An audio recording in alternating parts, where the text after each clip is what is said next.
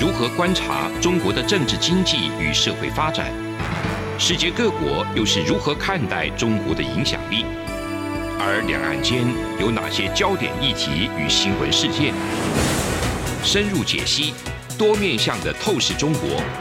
欢迎收听《这样看中国》。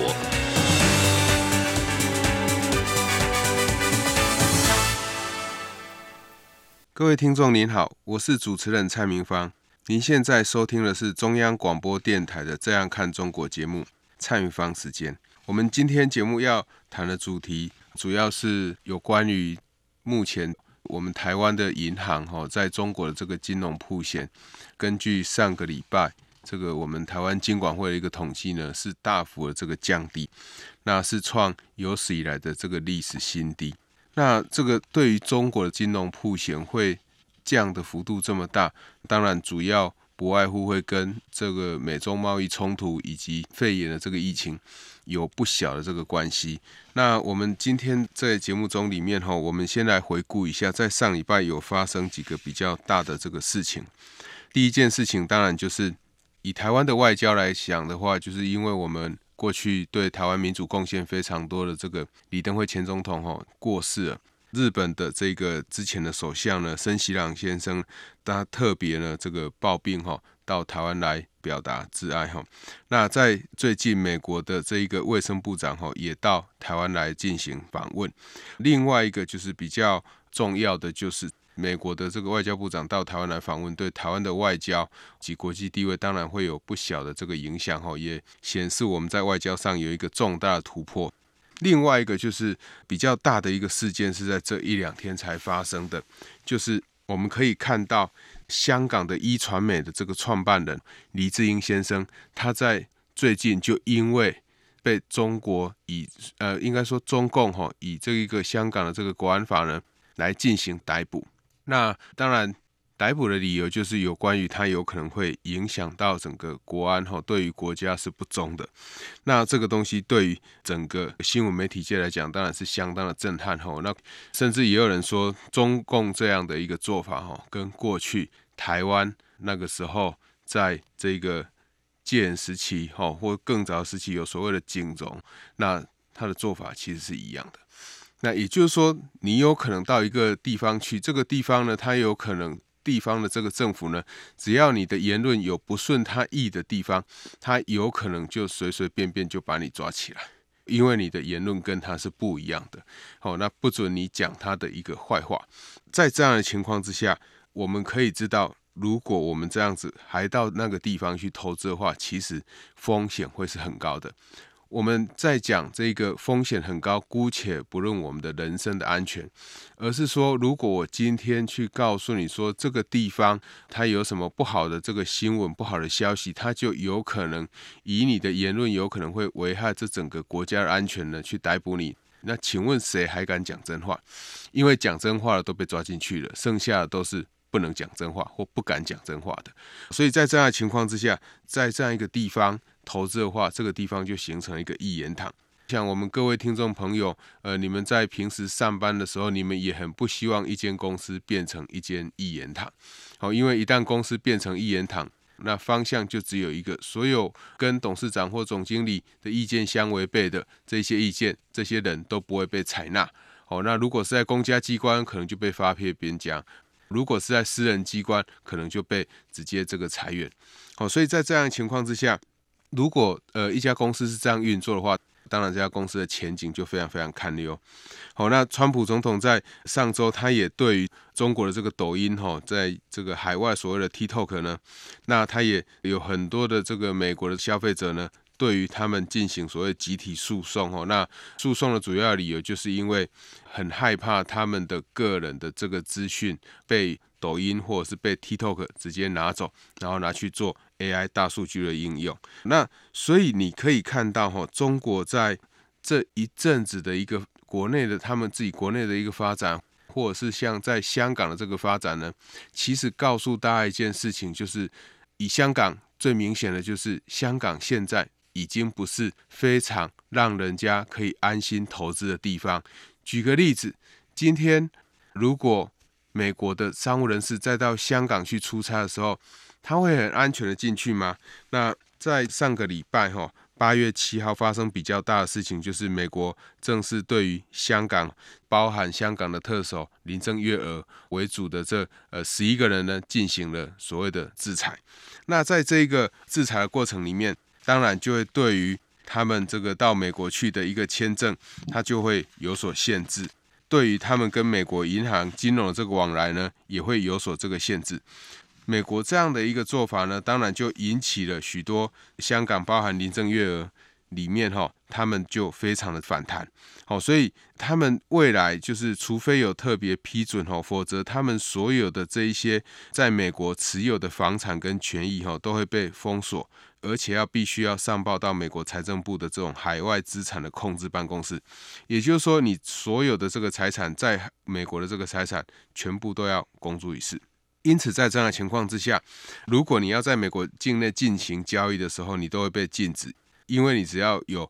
任何牵涉到美国的基金、货品、服务的话，哈，你都没有办法去买卖。哦，这个是非常重要的一个惩罚。那中国当然就不甘示弱，他在八月十号的时候，他也就针对这个美国，哈，像联邦这个参议员，像 Rubio，还有克鲁斯这几个，总共也有十一个美国。官员或美国的这个参议员呢，也一样进行所谓的制裁。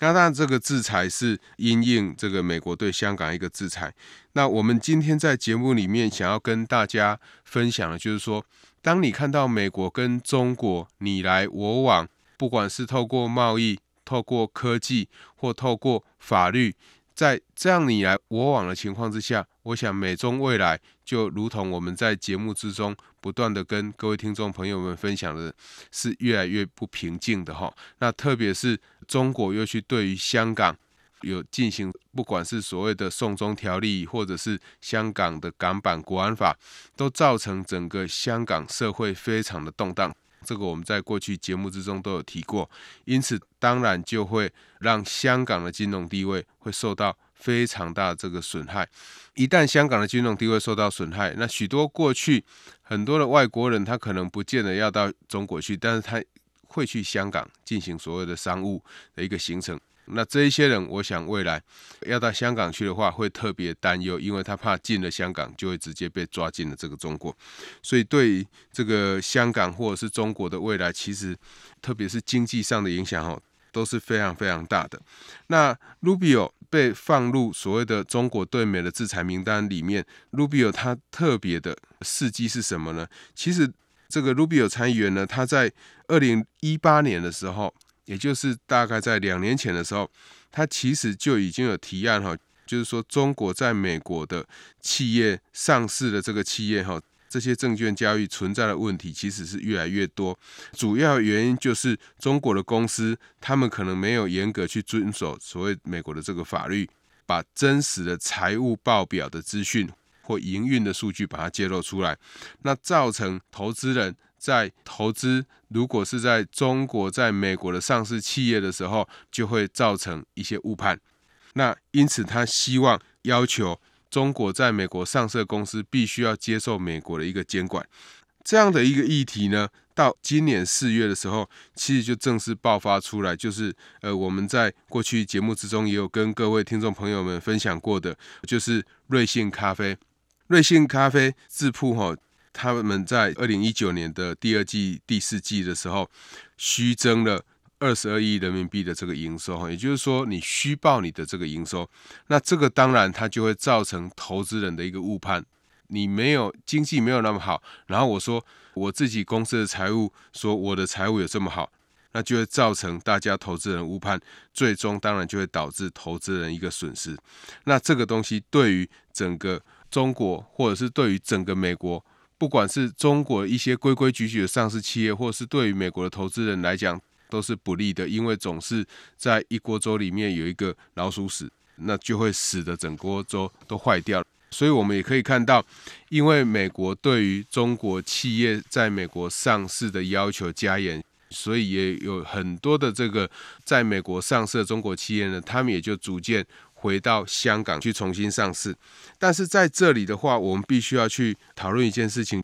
就是美国对香港的制裁跟中国对这个美国的制裁有什么样的差异呢？事实上，我想中国如果去制裁你的话，搞不好现在受到中国制裁的这些外国人要非常的开心，因为他们一定不能再去中国了。不能再去中国，代表他们是越来越安全了。但是如果被美国制裁的这些香港人呢？我想，美国还是主要一个民主国家。不管是美元的地位，不管是世界的一些先进的科技的一些产业，都是从美国研发出来的。所有世界最一流的人都是往美国去投资或受教育。所以，如果这些人或这些人的小孩将来他们没有办法到美国去的话，那当然就会影响他们这个在外面所看到的这些眼界。对于原来在香港里面的人，当然会有所影响。当然，如果他们的想法完全跟中共的一个想法完全一样的话，其实也不用去外国，因为受了教育以后等于没有受教育一样哈。这个是我想在这个礼拜跟上个礼拜发生一些比较重大的一个新闻，对我们听众朋友们，我们可以先分享给大家知道的。那这个东西一旦慢慢渲染出来，特别是这个一传媒哈，就是苹果日报。苹果日报这个创办人李智英呢，他被捕的这个消息，一旦慢慢渲染开来，一旦媒体被捕，那你就可以知道这个地方一个媒体如果莫名其妙的被捕，那其实就很有可能会发生，你接下来就会产生讯息封锁。你很难想象在像民主国家，比如像台湾，像在美国，即使你知道有人跟你的立场不一样，那你还是必须要尊重他。更何况在现在，不管在台湾还是在这个美国，在很多的先进国家，一旦遇到选举，每天就会出现很多的这个假新闻。即使在民主国家里面，他们面对假新闻，民主国家的政府也不可能把这个人民或把这个媒体直接抓起来，还是必须要慢慢的去求证，然后抓到证据的时候，才可以给予你适度的一些惩罚，也不可能把你直接关起来。所以你就可以看到。很多人常常在讲说，这个台湾或者是像美国跟其他这个共产主义跟民主主义有什么不一样？这个就是最大的不同。我想，这个言论自由，自由是呃最无价的哈。那我们在看到这个讯息一旦被不断的这个用错误的扭曲的方式的话，它当然就会对我们的投资会产生影响。所以我们在后面的节目里面，我们就想要来跟各位听众朋友们分享。未来台湾跟中国的这个关系哈，在面对这个普险逐渐降低的时候，到底会怎么做哈？节目进行到这边，我们先休息一下。这里是中央广播电台的《这样看中国》节目，节目稍后回来。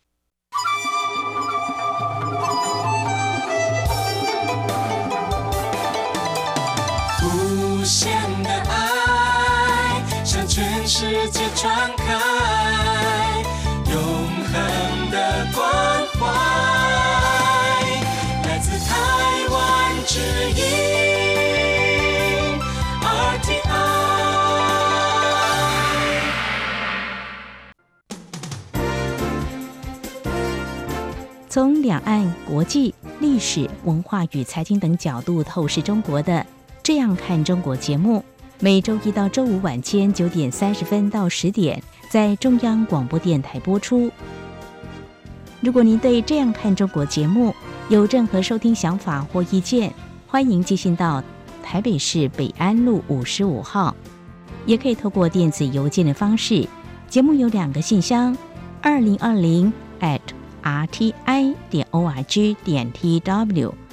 或是二零二零零二零三 news at gmail dot com。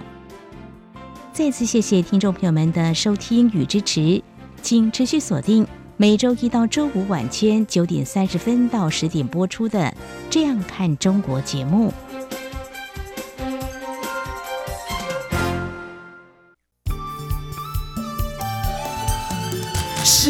光，像台湾之光穿透世界之窗；是阳光，像神鹰翅膀环绕地球飞翔。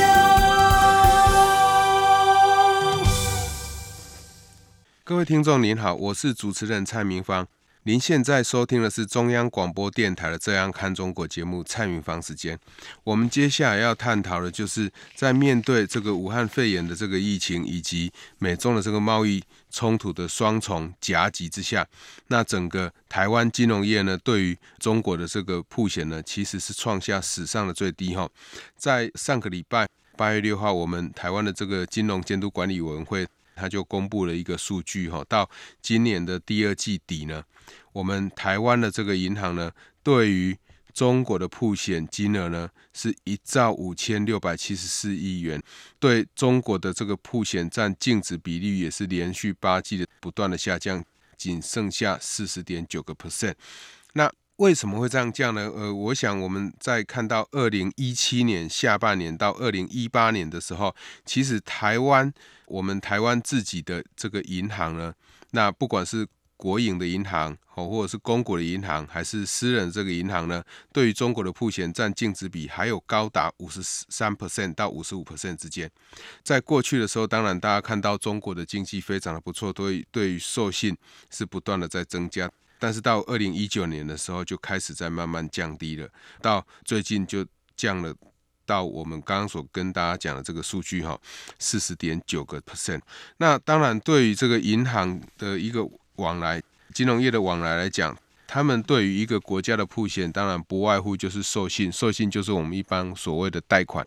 还有投资，就是呃这个银行可能去投资当地的一些债券或当地的一些基金、当地的一些投资哈。最后一个当然就是什么，就是拆借哈，就是银行之间的一个往来。比如说，台湾的银行在中国，他们需要人民币，那台湾的银行自己本身没有人民币，或美国的银行自己本身没有那么多的人民币，他们需要使用人民币的时候，他们就必须要跟中国的当地银行借，这个就是一个铺险。一样的道理，当我们台湾的人民呢，或者是美国的人民呢，他们预期人民币可能会上涨，或对人民币他们具有交易的需求，他们就会去持有人民币。那持有人民币或购买人民币，把人民币当做一个投资工具的话，把钱存在银行里面，银行就必须要把这一笔人民币呢再拿去其他地方进行套利，否则其他这个一般接受人民币存款的银行，他们是没有办法直接付利息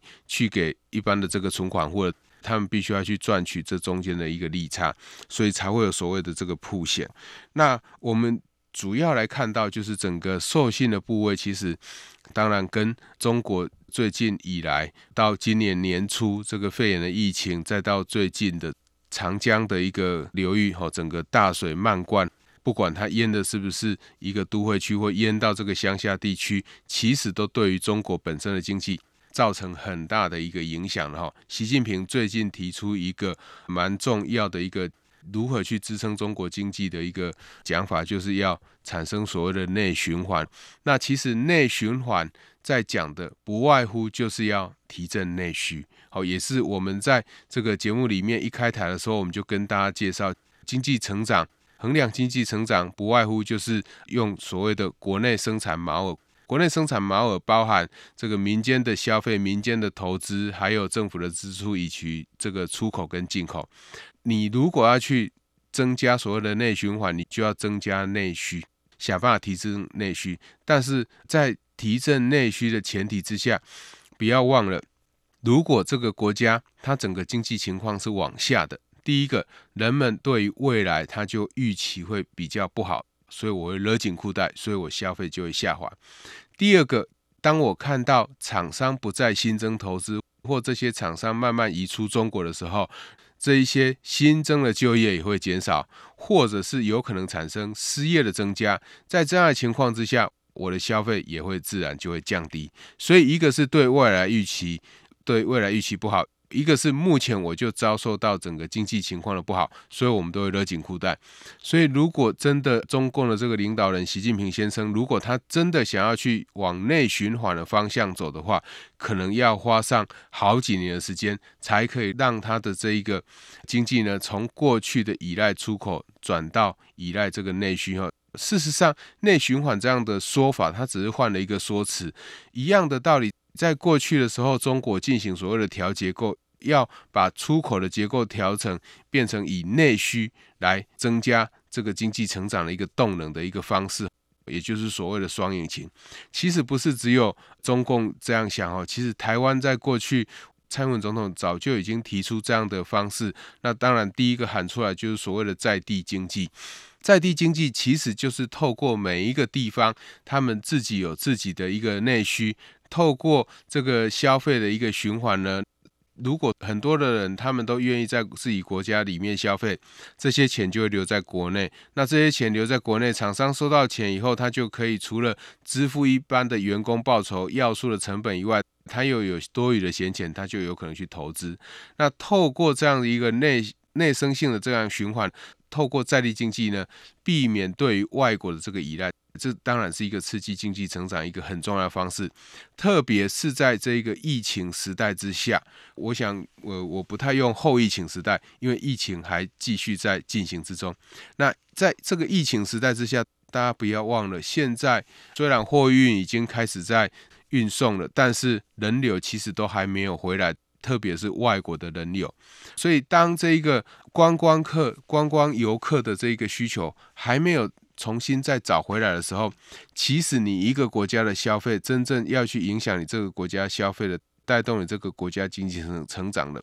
就必须要依赖你自己国家既有的一个消费力。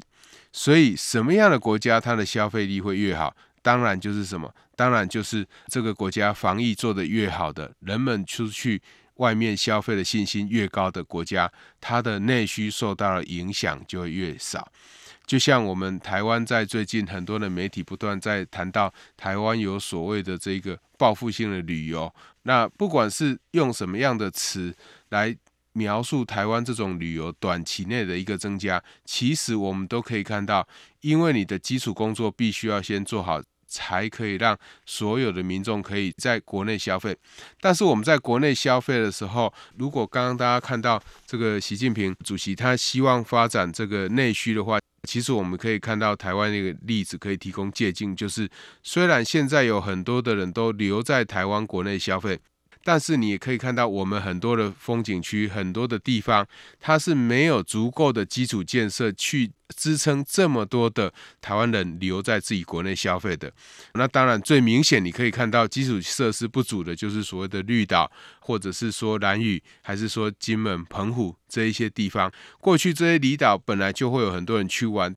但是现在有更多的人，甚至航空公司都这个推出所谓的伪出国，就是假装出国。所谓的假装出国，就是你坐上飞机，但是你其实没有飞到国外去，你是在台湾里面飞来飞去。那这种伪出国的行程呢，来刺激国内的一个内需，把国人的这个消费力再唤起来。透过这样的方式，当然你可以带动很多的内部的这个需求，但是这些内部的需求。可不可以长久下去，或者是一旦拥挤性产生的话，就会影响到游客的兴致。这个是如果大家要再继续发展这样的内需观光的一个产业的时候，必须要去注意的哦。那我们看到整个金融业的铺险呢，之所以会降得这么快，其实。第一个，我们刚刚在节目上半段的时候，其实就跟各位听众朋友们讲过了哈。一旦美国对于中国的态度是越来越明确，而且是越来越不友善，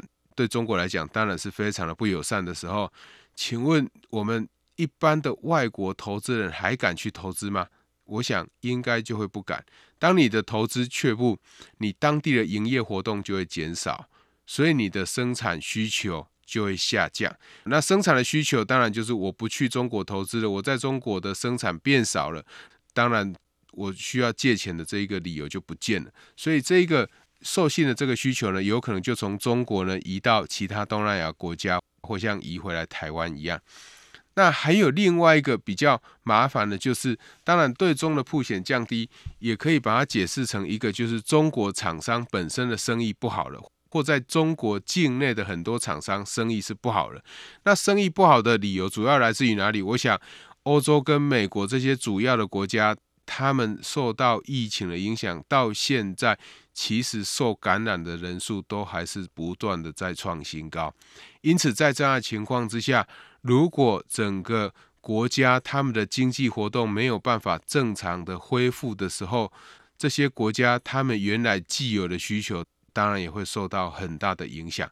所以在这样的情况之下呢，我们就会发现，原来会出口的这一些厂商，他们的出口就都会不见了。那出口不见了，当然我的生产的需求没有那么大，我去资金调度的需求也就没有那么高。如果我的资金的调度的需求没有很高，当然我的授信去跟银行借钱的需求没有很高。所以我想。当我们看到整个这个我们台湾的银行呢，对于中国的这个金融曝险在降低的时候，一方面有可能是因为疫情的影响，以及这一个美中贸易冲突的影响；另外一方面也有可能是因为疫情影响到了整个海外的国外的这个需求，使得国外的这些消费者呢，对于中国所生产的产品呢，其实就大幅的降低。当然，中国生产的产品有可能是美国品牌厂商的这些产品，所以它实际的原因呢，我们还必须要去深入去了解。但是，呃，我们必须要提醒各位听众朋友，就是说，如果你还想要去继续投资人民币，或者是对于中国有一些憧憬的话，我想每个人有自己的专业判断，但是你还是必须要特别小心哈，因为我想厂商对于生意的这种敏锐度，或者是投资的敏锐度。该比我们一般的消费者来更强，所以如果我们在这个海外的，特别是对于中国的这个授信呢，不断的在降低的时候，大家如果再去继续投资人民币的话，或购买人民币的话，其实有可能会让大家的荷包大幅的缩水。这个是我想今天必须要跟听众朋友们来分享哈，整个比较现实的一些状况，特别是像黎智英被抓，我想这个是。对我来讲，哈，影响是比较大的。为什么影响会比较大呢？一个自由经济的地区，哈，就是所谓香港的这个地区，过去曾经讲成所谓的，呃，要维持多久的时间不变，但是时间未到就已经先变。因此，在这样的情况之下，你原来在